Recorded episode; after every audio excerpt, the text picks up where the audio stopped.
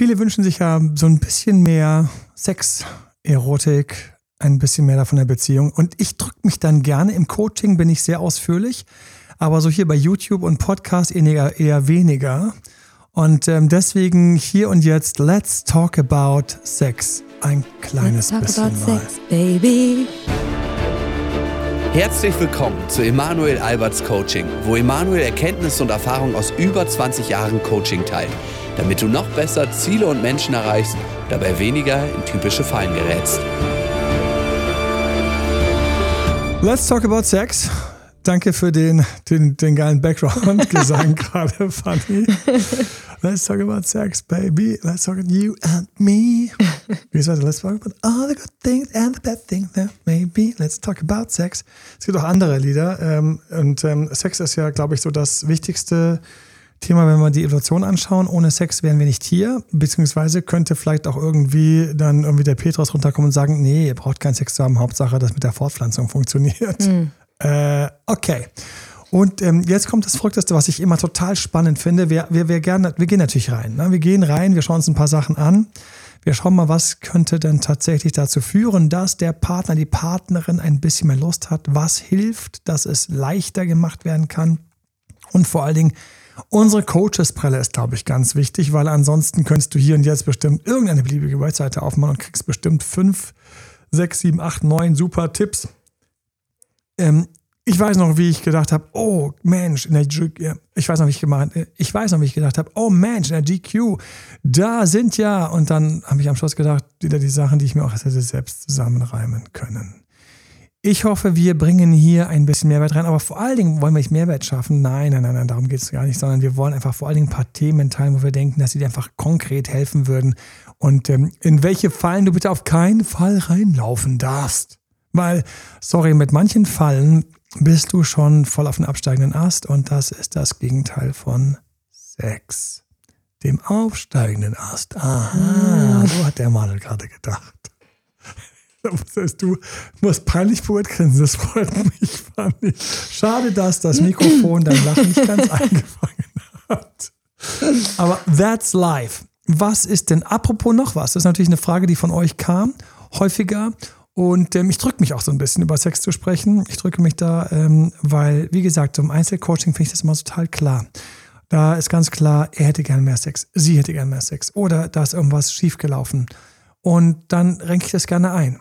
Das mache ich seit Jahrzehnten, muss ich wirklich sagen. Das ist das Thema mit dem Sex. Das ist wirklich ein, ein Thema, es ist ein altes Thema, es ist das Urthema und das kann eben schieflaufen. Es ist nie das erste Thema. Das erste Thema ist immer so, er liebt mich nicht mehr oder liebt er mich oder ähm, wie kann ich es retten? Wie komme ich wieder zusammen mit ihm? Oder er hat Schluss gemacht, ganz großes Sex-Zurück-Thema. Das Sex-Thema ist nie das erste Thema, aber es ist dann doch ein starkes Thema. Und auf der zweiten Spur, da geht es erstmal darum, wenn er alles wieder gefunden hat, dass es denen gut geht, sondern so ein bisschen auf der dritten, vierten Spur kommt dann Sex. Sex. Ich finde immer spannend, dass Sex ein internationales Wort ist. Du kannst dich mit, dich mit Freunden in Amerika irgendwie auf Deutsch über Sex unterhalten und wenn du Sex sagst, dann müssen alle so, hm, wir wissen genau, worüber ihr gesprochen habt. Ihr wisst es nicht, wir haben Deutsch gesprochen. You said Sex. Und so, oh ja, yeah, that's right. Stimmt, erwischt. Wir haben über Sex gesprochen. Sehr irritierend auch ist daneben die deutsche Zahl 6. Ja, die man irgendwie so doch so ein bisschen, ich bin ja kein Phonetiker, aber ich denke mir einzubilden, dass man 6 und 6 unterscheidet. Kann es sein? Scharfes S, 6. In der, in der Sprache, ja. ja. Ja. Oder, oder, liebe, die das alle wissen, man hat auch früher zu beiden sechs gesagt. Sechs und sechs und dann ich ist es. Ich glaube nur in Bayern. Wie kannst du mich an dieser Stelle damit rausnocken? Ich hatte mit allem gerechnet, nur damit nicht. Wir Bayern, verstehst, bei uns ist das Sex. Sexy. Sexy, sexy. So, gerade läuft das Oktoberfest, alles laufen also ein sexy Dirndl umeinander, verstehst? So, jetzt, bevor wir hier anfangen, uns zu versteigern, äh, versteigen in irgendeiner Mundart, die in Berlin nicht sehr, nicht sehr populär ist. Und auch in manchen anderen Regionen nicht. Ich war ja so stolz drauf, dass ich richtig schön hier so ein bisschen bayerisch reden konnte. In, Münch, in Berlin hat das keine Sau interessiert. Also das war eher so nach dem Motto, Stop it right now. Ja, bitte hören Sie damit jetzt auf. Danke. Und ähm, daraus werden keine sexy Times. wenn du in Bayern groß geworden bist, dann ist es total süß und auch sexy, wenn jemand teilweise auf Bayerisch da irgendwie hot daherkommt. Ich grüße all diejenigen, die ein Herz dafür haben, wenn jemand auf bayerisch Hot daherkommt. So, das muss mal kurz gesagt werden. Ich finde das immer noch süß. Ich finde es immer total süß. Mein Gott. Klar, natürlich komisch. Ich habe mich ja mehrfach in Bayerinnen verliebt, die auch bayerisch gesprochen haben. Wäre total komisch, wenn mein Gehirn das jetzt nicht, nicht wollen können würde. So. Mhm. Okay, aber wir sind dort, wo wir ähm, von Sex sprechen. Nicht von Sex der Zahl. Auch ganz spannend. 69 hat dann wieder was mit Sex zu tun. Okay, aber was ist denn mit diesem Sex? Erstens, alle brauchen es natürlich, ne? angeblich. Ähm, es ist tief verankert, weil wir uns so fortpflanzen und weil über die Fortpflanzung wiederum die Kinder entstehen und weil so quasi die nächste Generation besteht. Das heißt, wir sind nur da, das muss man sich echt mal kurz überlegen, weil ich das mal so krass finde. Wir sind nur da, weil die Eltern von uns Sex hatten. Das ist ziemlich derbe. Das ist eine ziemlich klare, der kleine Walter Mörs, kleine Arschloch, hat es auf den Punkt gebracht. Ist dann so ein Comic und dann steht das kleine Arschloch bei der Schulaufführung oben auf der Bühne bei unserem Theaterstück und kriegt nichts raus, weil er komplett quasi so nichts rauskriegt, weil er so komplett die Blockade hat und schaut dann runter in diese Aula, wo diese ganzen Eltern oben ihren Kindern auf der Bühne zu schauen, schaut in diese Halle mit diesen ganzen Eltern und schaut die an und ruft ganz laut, ihr habt alle Sex gehabt. und ich habe gedacht, Alter hat er recht. Das ist so eine, so eine Sache, die, über die man nicht spricht, ja. Auch Leute sind ganz, ganz, ganz peinlich befangen, wenn sie, manche feiern das ja, aber manche sind ganz peinlich befangen, wenn sie hören, wie der Nachbar Sex hat. Ich grüße alle, die ihren Nachbarn schon gehört haben, wie die Sex hatten. Ja, also das ist so eine Sache, weil es ein anderer Bewusstseinszustand ist. Und das muss uns bewusst sein. Das möchte ich als erstes sagen.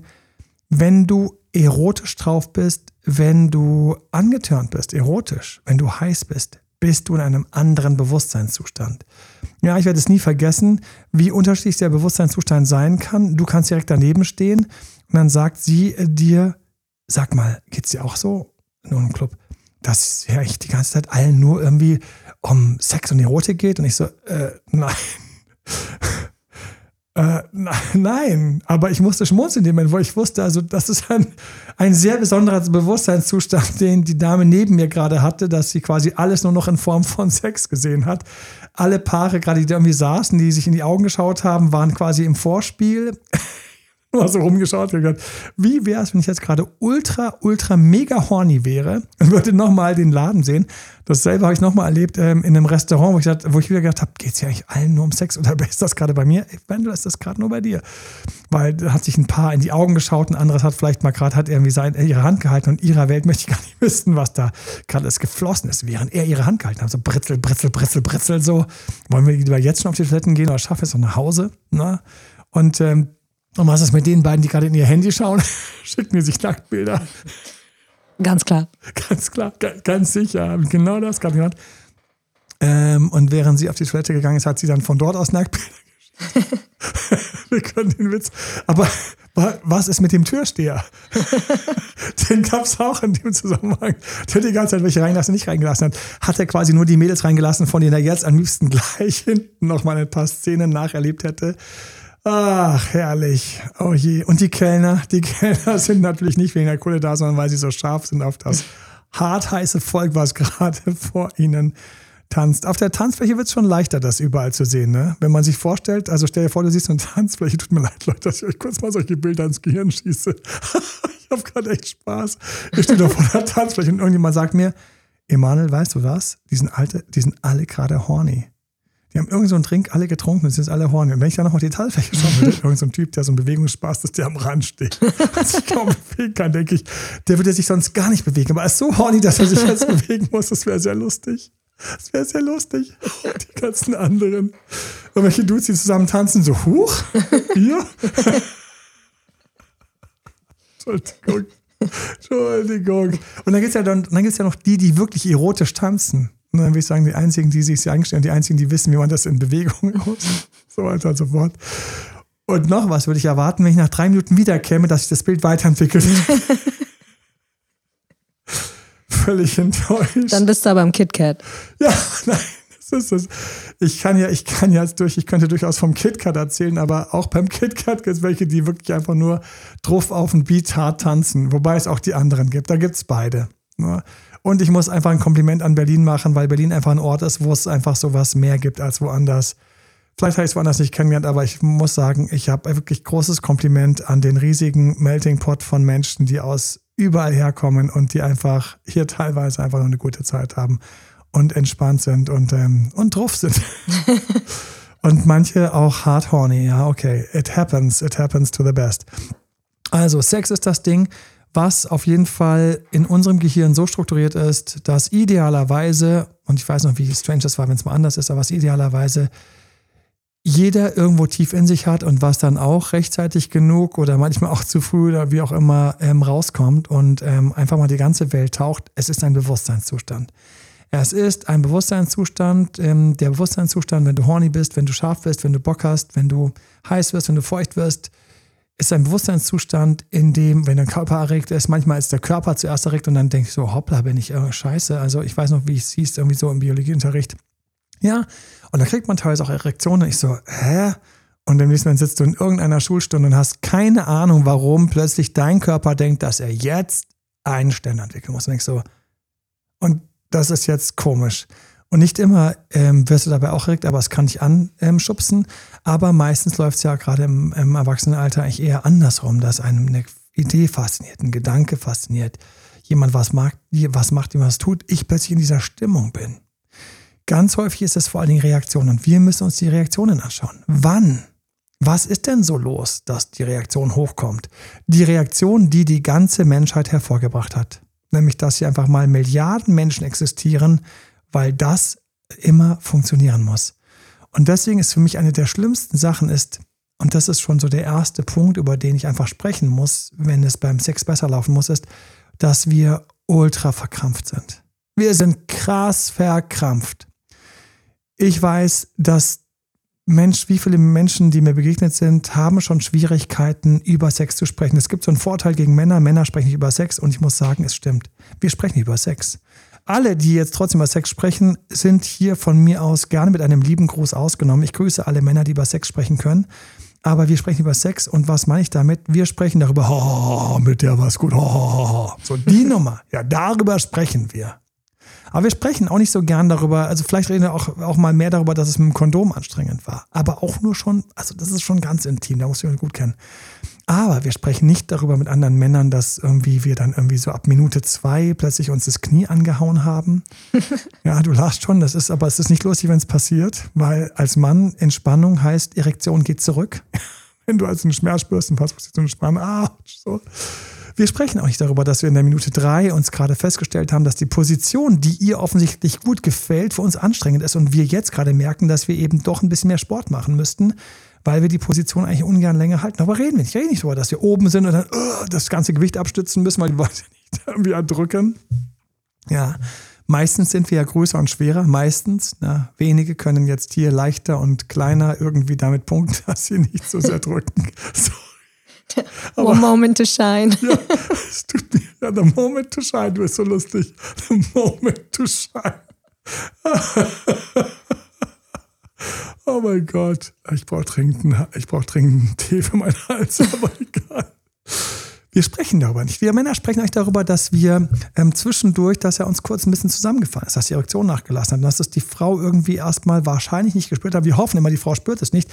Aber meistens spürt sie es ja doch, aber sie ist natürlich dann tolerant und großzügig, weil die meisten Frauen wissen, es ist der falsche Mensch zu sagen, sag mal, hast du gerade Erektionsstörungen? Hat schon immer geholfen. Danach war ich wieder back in the business. Diesen Spruch habe ich nicht gefallen lassen und sofort mit einem, mit einem prächtigen Gegenstück geantwortet. Nein, nein, nein. Wir haben drüber lachen. Wir können nur drüber lachen, weil wir nicht in dem Bewusstseinszustand sind.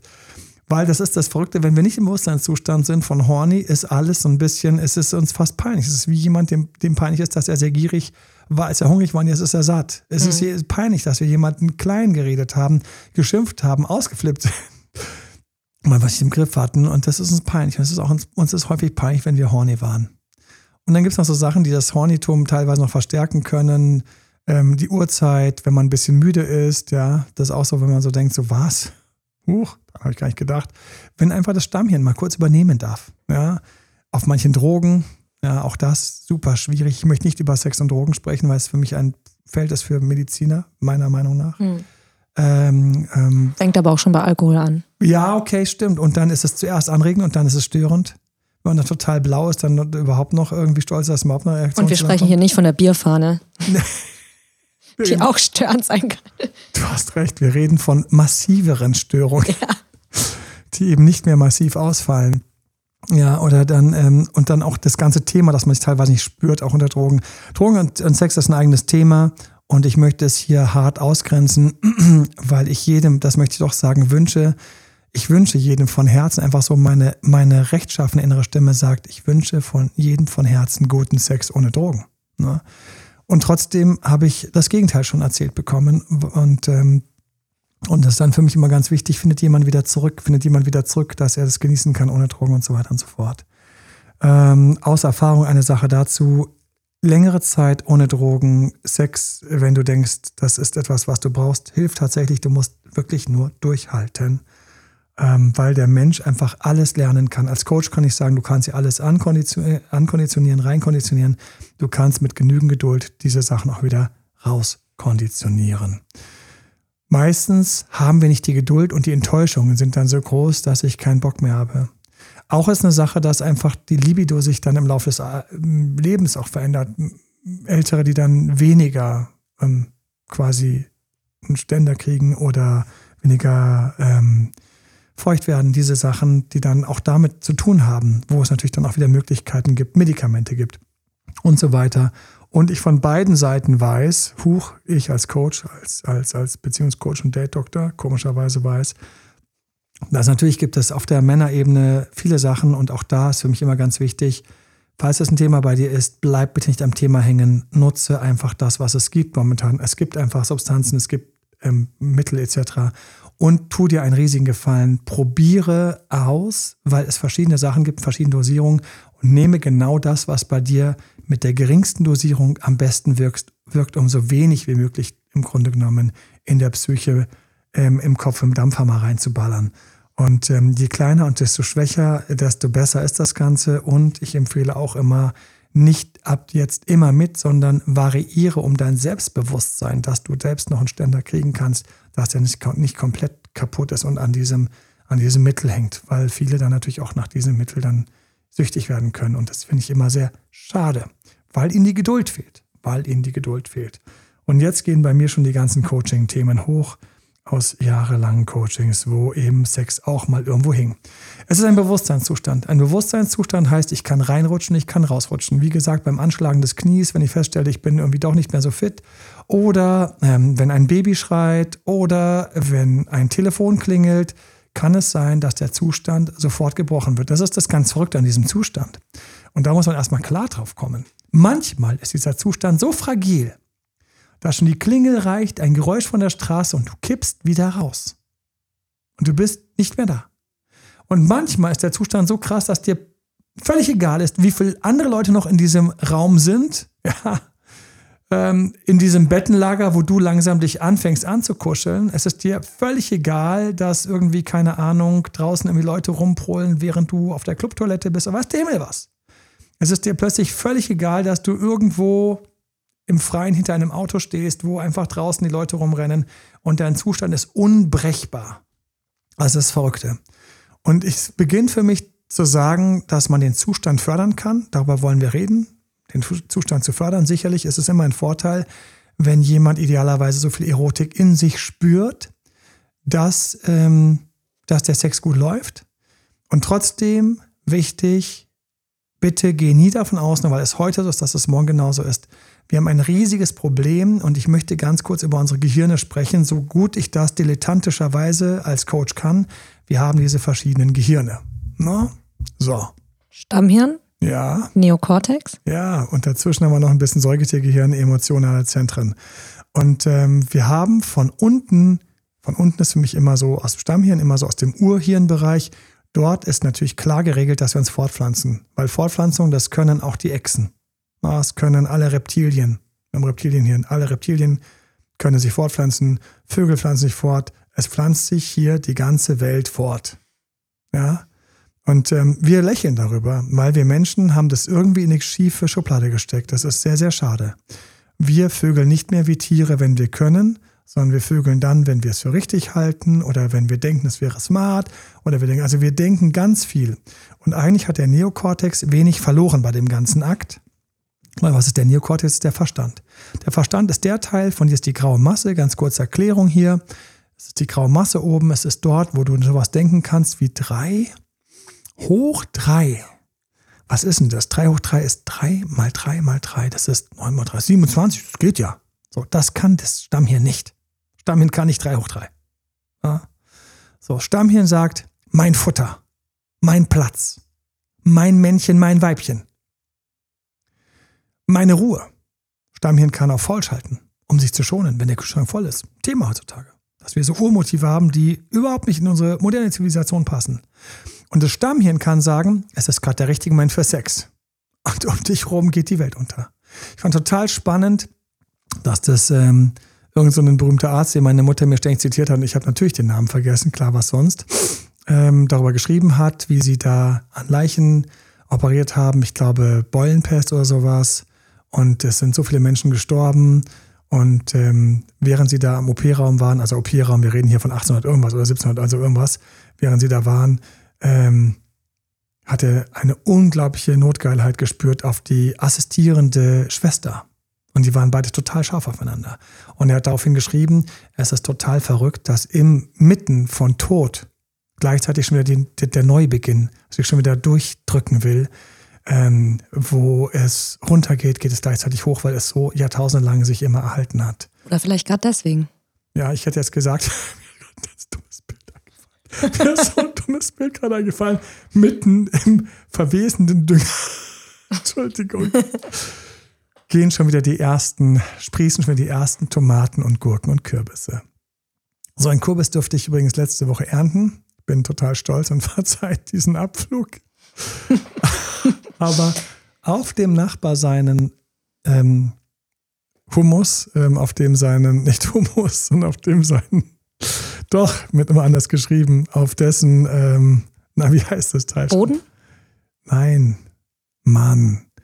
Hinten der Kompost. Auf dessen Kompost hatte er hier ähm, Kürbis.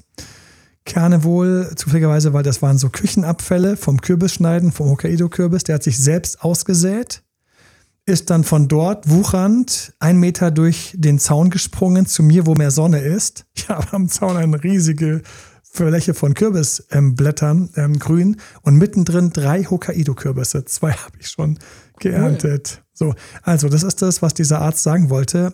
Es ist auf dieser Erde einfach alles gleichzeitig. Wo es zerfällt, kann es gleichzeitig aufsteigen. Mhm. Und er hat plötzlich diese Notgeilheit gespürt, diese, ähm, wo man einfach total scharf auf den anderen ist. Und das ist, glaube ich, diese, diese Erotik, wenn die durchknallt, wo man einfach keinen Morgen kennt. Und jetzt kommt der Verstand hier rein. Was macht der Verstand? Der Verstand ist das, was den Menschen so richtig ausmacht. Wir planen. Es gibt Paare.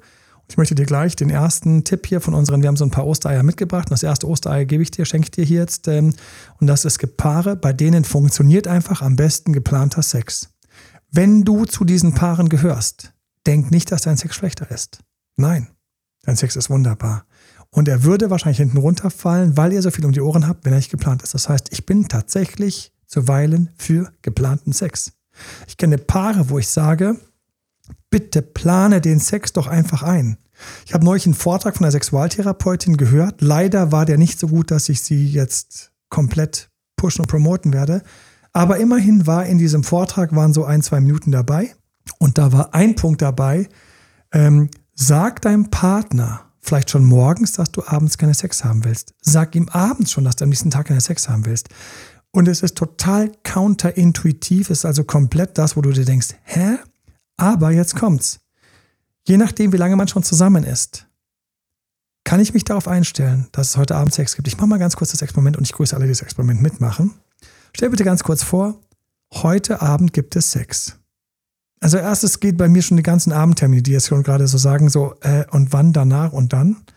Aber sagen wir einfach mal, heute Abend gibt es Sex. Na, stell dir vor, heute Abend gibt es Sex. Und dein Partner sagt es dir, er würde gerne heute Abend dich spüren. Und jetzt haben wir schon den nächsten Tipp. Bitte tu mir einen Gefallen, habe gute Formulierungen. Das nächste Osterei heißt, wie formuliere ich das Ganze? Ich würde nicht sagen, ich will heute Abend Sex haben, weil das ist der Klassiker, das wo schon keiner mehr Bock drauf hat. Sondern sag etwas, was wesentlich intimer ist und trotzdem es auf den Punkt bringt. Ich würde dich heute Abend gerne spüren. Das ist eine sehr schöne Formulierung. Sehr schöne Formulierung, an der sich der Verstand und auch das Stamm hier nicht, nicht anstößt. Denn eine spüren wollen ist etwas, was ich gemeinsam erlebe. Ich bin in dem mit im Erleben. Sex ist eine Hülle, ist ein Hülselwort. Sex ist alles Mögliche. Sex kann sein, dass da hinten fünf zusammen bei einer sehr komischen Praktik, in einer sehr komischen Stellung, bei sehr komischen Zutaten zusammen Sex haben. Das kann Sex sein. Aber wenn mein Partner zu mir sagt, ich will dich heute Abend spüren, ich würde dich gerne heute Abend spüren, dann meinst du, wir schaffen es, dass wir uns heute Abend, dass wir uns mal wieder, dass ich dich mal wieder spüre. Jetzt bin ich dort, wo ich nicht stolper, wo ich nicht links und rechts anstoße, sondern ich bin dort, wo ich mir überlege, weißt du was? Warum eigentlich nicht? Und ich kann ja per Vorspiel, übrigens auch teilweise für den Mann wichtig, das Vorspiel, kann ich ja quasi reingelockt werden. Na, es ist ja so, dass äh, es heißt ja immer, die Frauen brauchen Vorspiel. Kommen wir zum nächsten Osterei. Die Männer brauchen teilweise genauso Vorspiel, aber wir sprechen nicht drüber. Wann brauchen sie Vorspiel? Sie brauchen dann Vorspiel, wenn ich als Frau Lust habe auf den Typen und dann der Typ liegt neben mir ne, und sagt, ich weiß nicht. Und ich als Frau einfach anfange, mit ihm zu spielen. Und dann kann es sein, dass es plötzlich bei ihm so reinschießt. Er reinschießt. Dann sagt so, Menschenskinder, oh nee, ach komm. Na, ich spiele doch nur ein bisschen damit. Lass dich stören. Du willst doch eh nicht. Nächstes Osterei, was wir haben, das Gefühl von Leichtigkeit durch Selbstlosigkeit. Du willst doch eh nicht. Ich akzeptiere das. Ich spiele doch nur ganz kurz mit dir. Und dann, wenn er dann langsam, wenn er langsam anspringt, ähm, nicht gleich sagen, schau, siehst du, nicht Rechthaberei. Rechthaberei ist eine der schlimmsten Sachen, die es im Bett gibt. Rechthaberei hat noch nie im Bett funktioniert, weil es das Stammhirn komplett aus dem Konzept bringt. Weil Rechthaberei heißt plötzlich, muss das Stammhirn anspringen und sagen, habe ich hier gerade einen Kampf? Kampf ist auch tief in der Echse. Echsen können kämpfen. Territorien verteidigen, kämpfen. Und wenn die Echse kämpft, das ist eine Sache, die hat sie wohl irgendwo tief gespeichert, dann hat es mit dem Sex nicht so gut geklappt. Und da, und jetzt kommt was ganz Verrücktes, und jetzt kommen wir zu Urkonflikten bei den meisten, ich will ja nicht für alle sprechen, aber den meisten ist es so, dass ihre Echse lieber überleben will, als sich fortzupflanzen. Das heißt, hat die Echse innen im Stammhirn die Aufgabe, die Erotik zu halten oder sich zu verteidigen? Leider springt meistens der Verteidiger höher als die Erotik. Ja, das heißt, bumm, ist der Moment vorbei. Was, ich kann nicht, was, ich soll nicht, was ich soll, was ich kann, dagegen muss ich mich verteidigen. Was hat mich gerade angegriffen, dagegen muss ich verteidigen. Und die Verteidigung springt häufig höher als Lust auf Reproduktion. In der Evolution macht das total Sinn. Ein Mensch könnte jetzt sterben. Ein Schwert wird auf ihn gerichtet. Oder jemand rennt mit einem Messer auf ihn zu. Und er hat die Wahl in diesem Moment, während er gerade beim Sex ist, wir stellen uns mal eine sehr dubiose Situation vor, vögel ich weiter oder renne ich jetzt schnell raus? Was gibt mehr Fortfahren? Also die Frage, die sich einfach die Evolution gestellt hat der, die, die dann beide wegrennen, haben mehr Vorfahren, ähm, Nachfahren besser gesagt. Was hat uns, also was beendet, was bietet mehr Nachfahren? Wann gibt es mehr Kinder? Wenn die beiden fliehen und dann in den ihnen verbleibenden 20, 30 Jahren irgendwann anders mehrfach Sex haben. Da gibt es mehrere Kinder. Ähm, in dem Moment zu sagen, ich mache das noch klar und das mit dem Messer kriege ich schon noch hin, während ich gerade komme, ähm, das scheint nicht so gut geklappt zu haben in all den Jahrtausenden. Und deswegen ist unser Stamm hier in diesem Moment sehr 0110 und schaltet Sex von 1 auf 0 und Angriff verteidigen von 0 auf 1. Fertig. Und deswegen gibt es teilweise auch ganz, ganz beschissene Streitigkeiten im Bett, die nie zu Sex geführt haben. Nie. Was andersrum passieren kann, ist schon der Fall. Die haben Streit, versöhnen sich und auf der Welle geht alles wieder auf und es wird gleich dafür gesorgt, dass, bevor es den nächsten Streit gibt, jetzt vielleicht noch kurz ein Kinderlein produziert wird. Make-up-Sex. Make-up-Sex, ganz genau. So heißt der. Den, der Wiedergutmach-Sex, der Versöhnungssex, glaube ich. Versöhnungsex. Auf Deutsch. Ja, ja. Wir hatten so eine Familie unter uns wohnen, als ich noch ein Kindergartenkind war. Sieben Kinder hatten die. Sieben. Und die waren noch jung. Ich glaube, sie ist noch während wir ausgezogen sind, auf, mit Nummer 8 schwanger gewesen. Das war einfach eine andere Zeit, muss ich auch sagen. Das war nicht die Zeit, wo irgendwie sieben Kinder mal eben bestanden sind. Bei weitem nicht. Also meine, die meisten meiner Freunde sind entweder zwei Kind ähm, gewesen, viele Einzelkind und ein paar Dreikind, fast keine Vierkind. wie wir. Aber die mit sieben Kind, das war schon krass. Und die, er hat dann einfach meinem Dad erzählt, ähm, wir pff, kommen eigentlich nicht so dazu. Und dann ist es so, dann, dann heißt es zwischen uns auf und wir haben so den Jahrhundert, Jahrtausendstreit und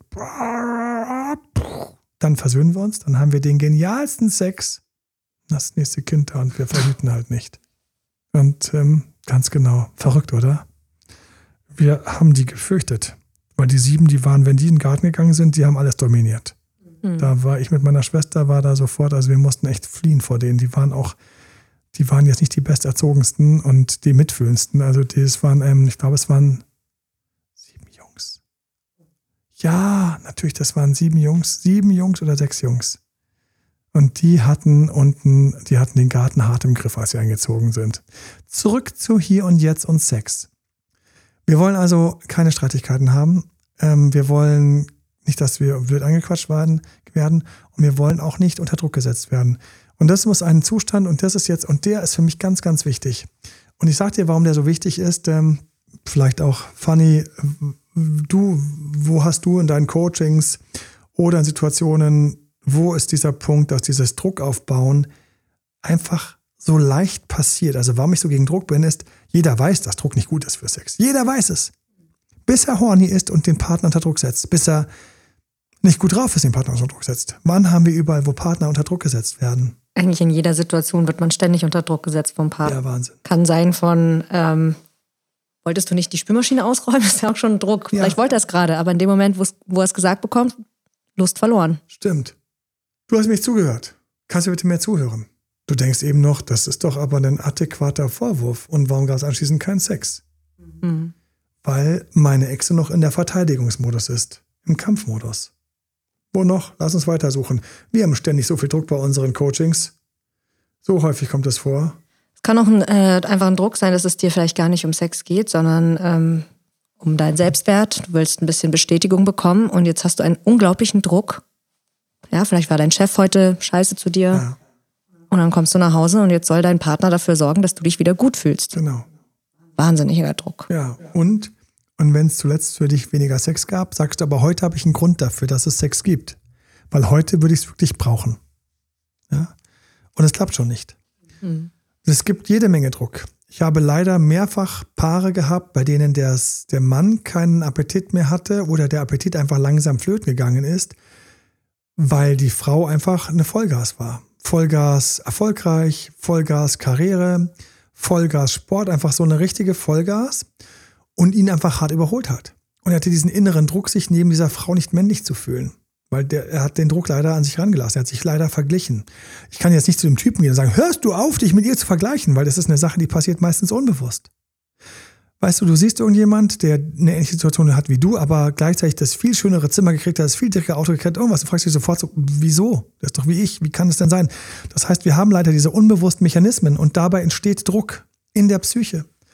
Und da war dann, und jetzt kommen wir mal hier wieder zu ein paar Ostereiern. Und da war dann das Entscheidende, der Frau erstmal Empathie für den Mann zu vermitteln, dass er einfach in dem Zusammenhang ein, ein, ein, zwei massive Nachteile. Der erste Nachteil ist, es ist eben so, dass sie erfolgreicher ist, mehr durchzieht, ihr Ding macht, ähm, sportlicher ist und sonst was. Also sie hat da einfach was, wo er nicht gegen anstinken kann. Er kommt nicht drüber. Auf der Verstandesebene, Neokortex, da sagt er, das finde ich toll. Da, wo ich 3 und 3 ist 6 ausrechnen kann und 3 hoch 3 ist 27 und 3 mal 3 ist 9, also wo ich das alles machen kann, auf der Ebene kann ich wunderschön sagen, toll, dass du so erfolgreich bist, mein Schatz. Wunderbar, dass du mir den, dass du jetzt den ganzen Urlaub zahlen kannst, dass ich gerade irgendwie in meiner schwachen Situation nicht den Urlaub zahlen kann. Ähm, dann haben, können wir immer noch einen schönen Urlaub machen. Schön, dass du nebenbei noch das und das geschafft hast. Freut mich, dass du gerade hier bei dir in der Firma zu einem Wochenende eingeladen worden bist als Belohnung. Freut mich, dass du gerade den neuen Kunden gewonnen hast. Das sage ich da. Ich genieße das, ich sage das. Vielleicht gehe ich sogar noch einkaufen. Ich klar, ich kann einkaufen. Komm, ich habe noch deine Blusen von der Reinigung abgeholt und all diese Sachen sage ich. Aber auf der Stammhirnebene habe ich das Gefühl, ich bin ihr im Rudel in der Power bisschen unter. Und ich bin gar nicht so ein toller Typ. Ich bin gar nicht hier so der Big Mac. Ich bin's nicht. Na? So. Und dann geht plötzlich, und dann geht plötzlich der Sex runter.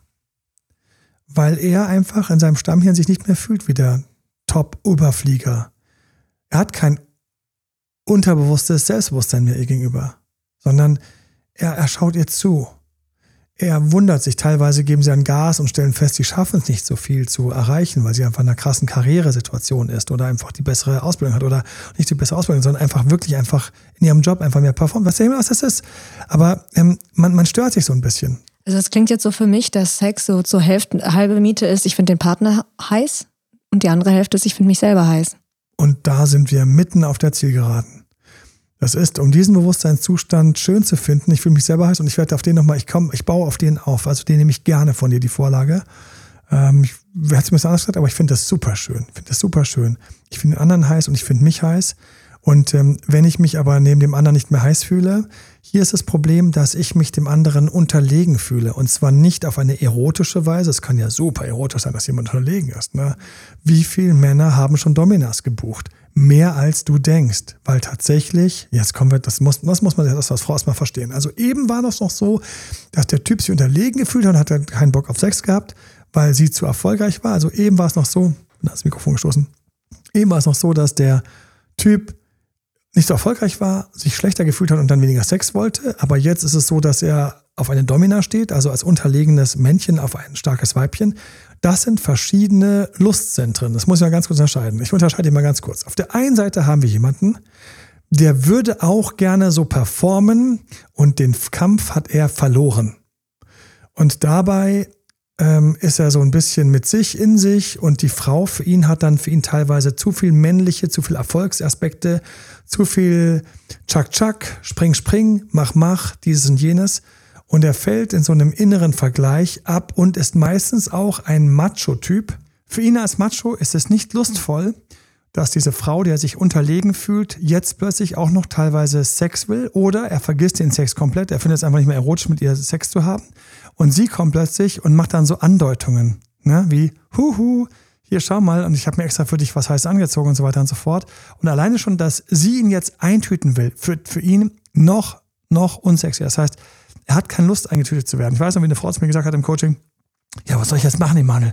Soll ich mir jetzt, soll ich mir jetzt etwa äh, Unterwäsche anziehen? Und du hast schon an dem ganzen aggressiven Unterton von ihr gehört, dass sie dafür kein Verständnis hatte, denn sie provided gerade, sie hält gerade alles im, im, im zusammen. Ähm, sie sorgt dafür, dass ähm, quasi seine Miete gezahlt ist und so weiter und so fort. Er soll doch mal genießen und so weiter und so fort.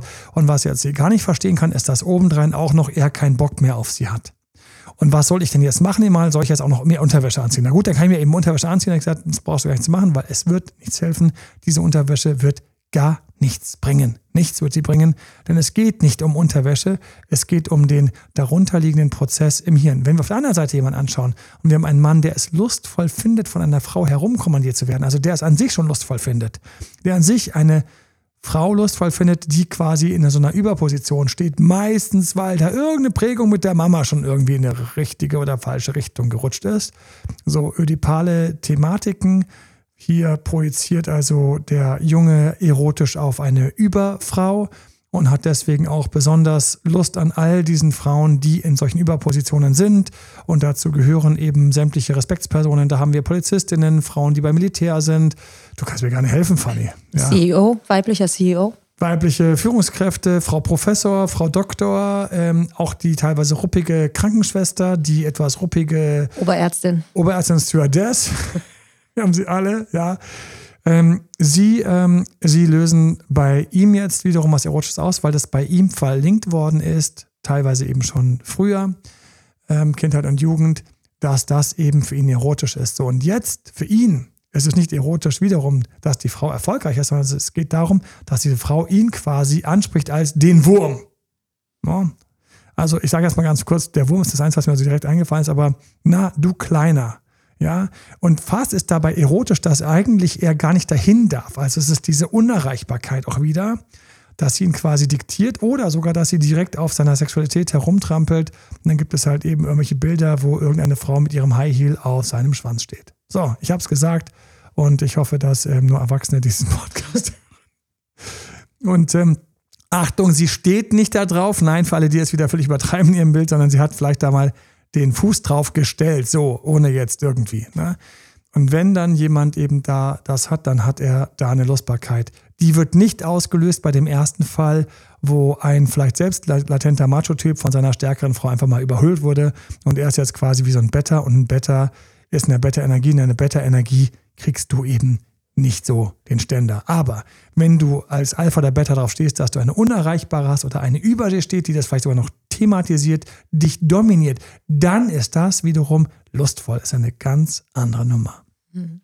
So, du hast ein paar Sachen mitgebracht. Ich habe noch ein paar Sachen. Kommen wir doch mal ganz kurz zu den Sachen, die du noch mitgebracht hast, wenn wir uns überlegen können, wie wir die Erotik wieder etwas starten können. Genau, also es fängt für mich tatsächlich im Kopf an. Wofür brauchst du jetzt den Sex? Geht es dir gerade nicht gut? Holst du dir jetzt da was ab von deinem Partner? Und gehst mit der Sache schon total unter Druck ran. Stattdessen ja. könntest du ja mal ausprobieren, vielleicht durch ein paar Berührungen, ohne die Intention wirklich, es muss zum Sex kommen. Ja.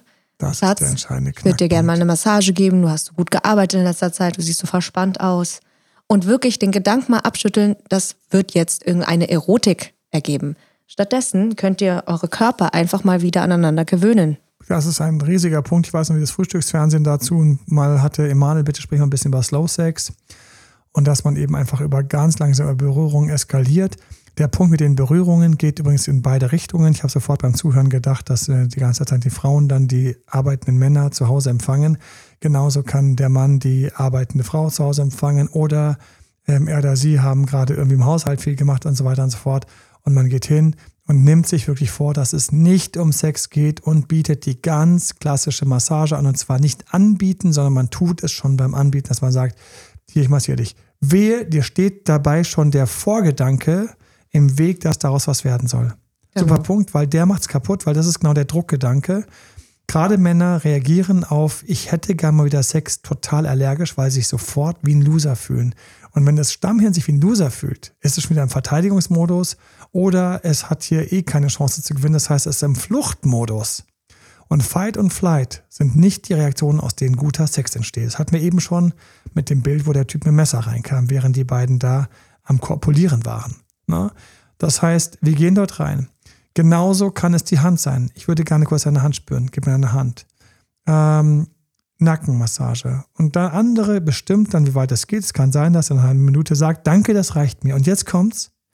Das darf dich nicht abfacken.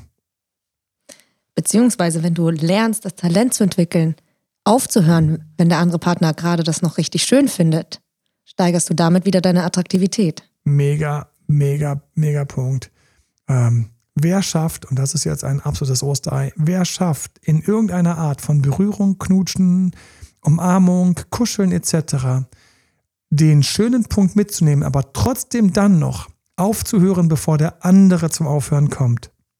Noch im Schönen zu sagen, so, und der andere fängt an zu sagen, ah, das ist gut, warum du die Nackenmassage nicht gegeben hast, wie jemand, der das mal kurz machen will, weil es soll, sondern Jemand, der Lust hat, den anderen ein wenig wirklich den Nacken zu massieren. Das ist dieses Hineinfallen in. Die Lust hat, dem anderen seine Hand mal kurz zu spüren, zu streicheln. Die Lust hat, dem anderen über die Haare zu streicheln oder mal am Ohr anzufassen oder sagen, oder einfach kann ich dich ganz kurz drücken und du drückst den anderen und du lässt los, bevor der andere satt ist. Riesiges Überraschungs-Osterei. Da kannst du punkten, weil der andere langsam mehr Appetit bekommt. Ich gebe mir deswegen für die ganze Nummer mit dem Sex auch mehrere Tage und Wochen Zeit. Ich gebe mir sogar Monate Zeit, um das einzurenken, wenn das bei einem Paar schief hängt. Weil ich weiß, der, der mehr will, hat schon seit Wochen, Monaten oder Jahren den anderen damit genervt, dass er mehr will. Und der andere hat eine Schutzmauer aufgebaut. Und ich muss erstmal diese Schönwetterzone einleiten, in der diese Mauer, die nämlich in Wirklichkeit nur aus Schnee und Eis ist, langsam wieder schmilzt. Genau. Setz einfach kleine Unterbrecher. Ihr liegt auf der Couch, ihr küsst euch, es ist wunderschön und plötzlich musst du blöderweise genau jetzt auf Toilette. Oder dir ein Wasser holen, einen Tee kochen. Genau. Und mach es nie mit schlechtem Gewissen und mag, mach es einfach so mit dem, ich brauche ein Wasser, ich brauche zu trinken. Oh, ich muss, habe noch ganz kurz vergessen. Und jetzt, jetzt gehst du. Wenn du das schaffst, dass der andere sagt, jetzt gehst du, ist der andere der, der gerade mehr will. Was können wir noch so für Kleinigkeiten im Alltag integrieren, um einfach so ein bisschen das Wetter auf wärmer zu schalten?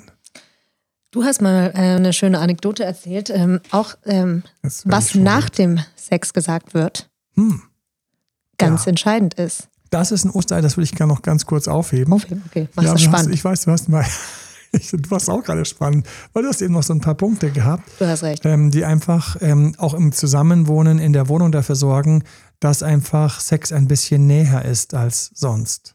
Na, also ich, ich weiß noch, ich fand das total süß, diese Idee, dass man mal nackt schläft oder in, ähm, oder in einer attraktiven Wäsche schläft. Ich weiß, dass es da unglaublich schöne Nachthemden gibt, die im Grunde genommen fast schon wie Reizwäsche aussehen, aber immer noch als, Nacht, als, als Nachtwäsche durchgehen. Genau, und ein Teil davon ist natürlich auch, wenn du da so eine schöne Seidenwäsche trägst, dann fühlst du dich einfach auch selber schöner, als wenn du das zerlöcherte Schlafer-T-Shirt ins, Ich gehe sofort ins Schmelzen, weil die ja teilweise, weil der Stoff ja so fein ist, dass er alles nachzeichnet. Mhm. Was sehr, sehr, sehr, sehr schön sein kann. Genau. Und im Endeffekt ähm, ähnlich auch wie das mit den Massagen und Körperberührungen. Es geht einfach darum, sich unabhängiger zu machen, dass sozusagen deine Befriedigung nicht komplett vom Partner abhängt. Willkommen zum Osterei, was keiner gerne hören wird, aber trotzdem einfach ein wichtiges ist. Und wenn du es nicht gehört hast, dann bin ich froh, dass du es jetzt gehört hast und hoffentlich erinnerst du dich dran, wenn du es woanders gelesen hast. Solo-Sex, das neue Wort für das, was man früher einfach Onanieren, Selbstbefriedigung etc. genannt hat. Ich finde Solo-Sex ein unglaublich gutes Wort. Also ich möchte echt dem gratulieren, der das oder der das, der Frau gratulieren, die das entwickelt hat. Aber für mich ist es ganz wichtig, bist du in der Phase, wo du mehr Sex willst, ist das Wichtigste, dass du das regelmäßig abbaust. Ich kann nicht riskieren, dass du quasi damit schon, ähm, also dass es dir schon ins Gesicht geschrieben steht, wie du gerade drüber bist. Das geht einfach gar nicht. Und dann gibt es manchmal höchstens Mitleidsex.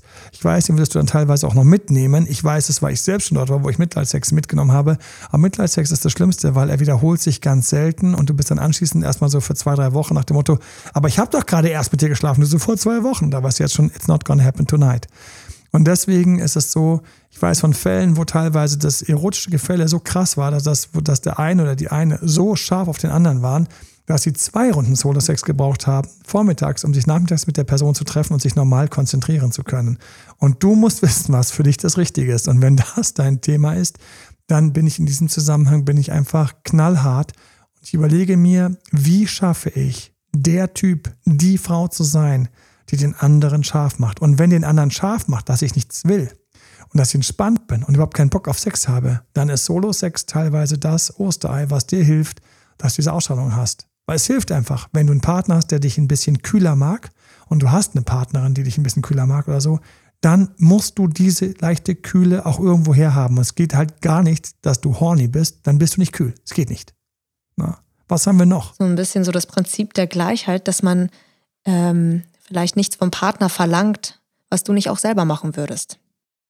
Wenn du besondere Wünsche hast, haben wir jetzt ein Spezialthema, was wir nicht vertiefen werden, aber natürlich mit besonderen Wünschen. Du kannst vom Partner nicht verlangen, was du nicht selbst bereit bist zu geben. Das ist eine Sache und ihr glaubt gar nicht, wie häufig ich schon, wir schon erlebt haben, gehört haben von sehr unausgeglichenen Situationen im Bett. Da durfte einer alles Mögliche machen, aber man selbst hatte keinen Bock zurückzugeben. Nee, das mache ich nicht. Aber ich, ich fühlt sich schon gut an, aber ich mache das nicht. Na, wir sind hier ganz sicher bei allem, was mit Mund und Zunge zu tun hat. Ich mag das schon ganz gerne, aber ich mache das nicht. Und da muss ich auch fragen, warum? Warum? Wo kommt jetzt dein, dein sexueller Geiz her? Warum? Das finde ich komisch, weil der andere ist nicht so reinig, weil dann, dann schick ihn in die Dusche. Schick ihn. Ähm, ganz unangenehm und ganz ätzend, aber wenn es im Bett so ist, dass du zum Beispiel auf Hygiene und solche Sachen achtest oder dein Partner achtet, dann musst du darauf mehr achten. Also wenn du einen Partner hast, der wesentlich mehr auf Hygiene achtet, dann musst du einfach quasi aus der Dusche kommen. Ja, mit meiner gibt es nur mich aus der Dusche kommen. Ja, who cares? Hauptsache es gibt dann was. Was wo ist das Problem? Dann gehst du eben duschen. Ja? Wo ist das Problem? Dann machst du es halt eben vorher nochmal. Für mich ist das so eine, so eine Selbstverständlichkeit, dass man sowieso vor dem Sex sich frisch macht. Das ist eine Selbstverständlichkeit, die sollte einfach zu normal Null sein.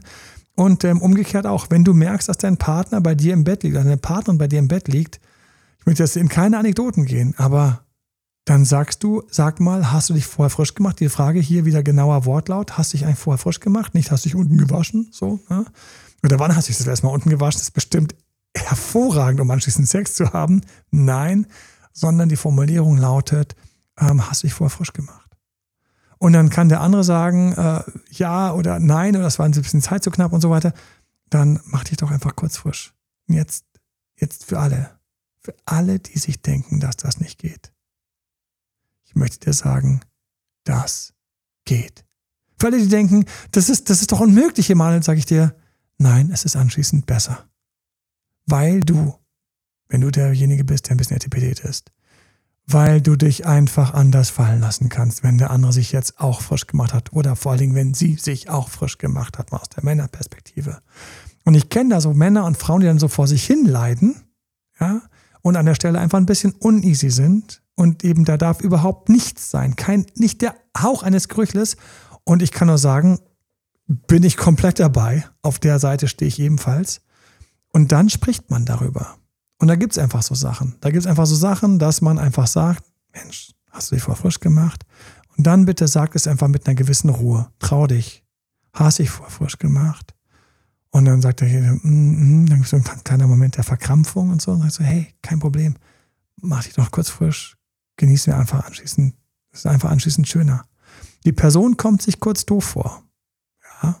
Sie wird es dir auch später sagen, dass es sich kurz doof vorgekommen ist. Aber ihr habt am Ende schöneren und besseren Sex.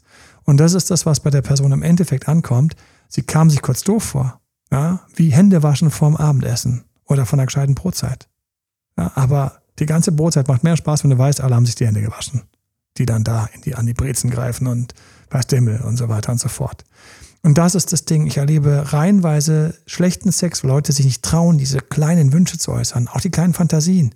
Hey, würdest du mir vielleicht einmal kurz auf den Hintern hauen? Äh, aber das ist doch äh, nicht fest. Wirklich? Da muss ich diesen kleinen Moment durch. Ja, so, probier mal. So ein bisschen fest. Nee, es war zu fest. Ja, so. Und das magst du. Also, würdest du einfach, ja. Und dann muss man kurz, es gibt einfach beim ersten Mal jetzt immer ein paar kleine blöde Momente.